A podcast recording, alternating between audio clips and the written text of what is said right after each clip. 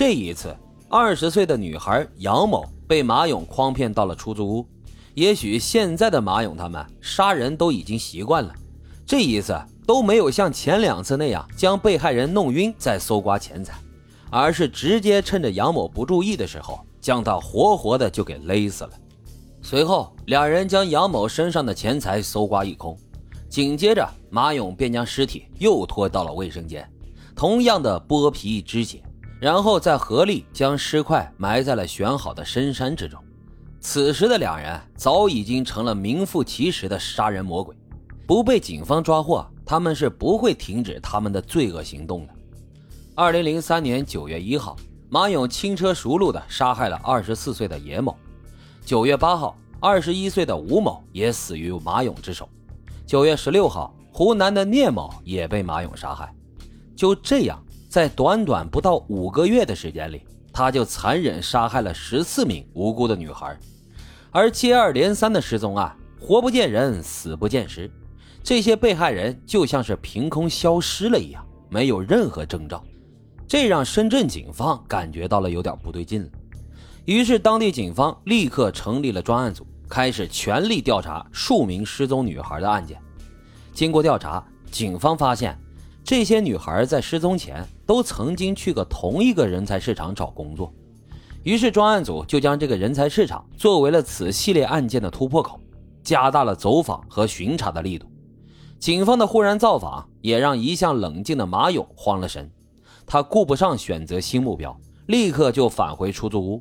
将剩下的钱全部交给了段某，让段某暂时回老家去避避风头。而与此同时，警方这边调查呢，也有了新的线索。他们在人才市场的调查当中了解到，马勇跟每一个失踪女孩都有过接触，而且呀，他和其他招聘者不同，每次呢都会将面试人带离人才市场。这些种种的现象表明，马勇是整个系列案件的最大嫌疑人。于是，警方决定对马勇实施抓捕。二零零三年十月十二号。警方在大平路三十八号二楼马勇的出租屋内成功的抓获了马勇，而面对警方的审讯，马勇十分狡猾，他知道他的罪恶一定是死刑，但是没有人证啊，加上又找不到被害者的遗骸，一个活不见人、死不见尸的失踪案，警方根本就无法定他的罪，所以在审讯时，马勇拒不承认自己杀人，但是他心里也明白。自己跟这些失踪的受害人都有过接触，一问三不知，那肯定会引起警方的怀疑。于是他又谎称自己啊只是个中介，在人才市场挑选年轻漂亮的姑娘，然后以高薪将她们带离人才市场。而后呢，他会将这些女孩送到娱乐场所。而至于接下来的事儿以及现在女孩们的下落，他是一问三不知。而为了增加自己画的可信度。马勇还编造出了一个名叫“大马猴”的上级，他表示高薪诓骗、引诱卖淫，全是大马猴逼他干的。他的这一说辞啊，确实扰乱了警方的侦破方向。警方花费了大量的时间和精力去调查，但却最终一无所获。然而，这谎言终究是谎言，他的谎话很快就被警方识破了。因为对马勇出租屋附近的邻居走访调查中发现。警方掌握了段某的基本信息。二零零三年十月二十三号，警方在段某的老家成功抓到了他。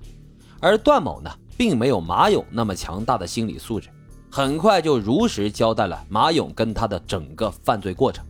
同时也交代了埋尸的地点等等。根据他交代的信息，警方在野外找到了十四名受害者的尸块，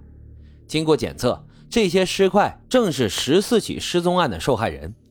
而面对着铁证，马勇再多的谎言和狡辩都已经没有任何的意义了。二零零三年十一月二十七号下午，深圳市中级人民法院对这起重大的杀人抢劫案作出宣判，罪犯马勇、段某被判处死刑，立即执行。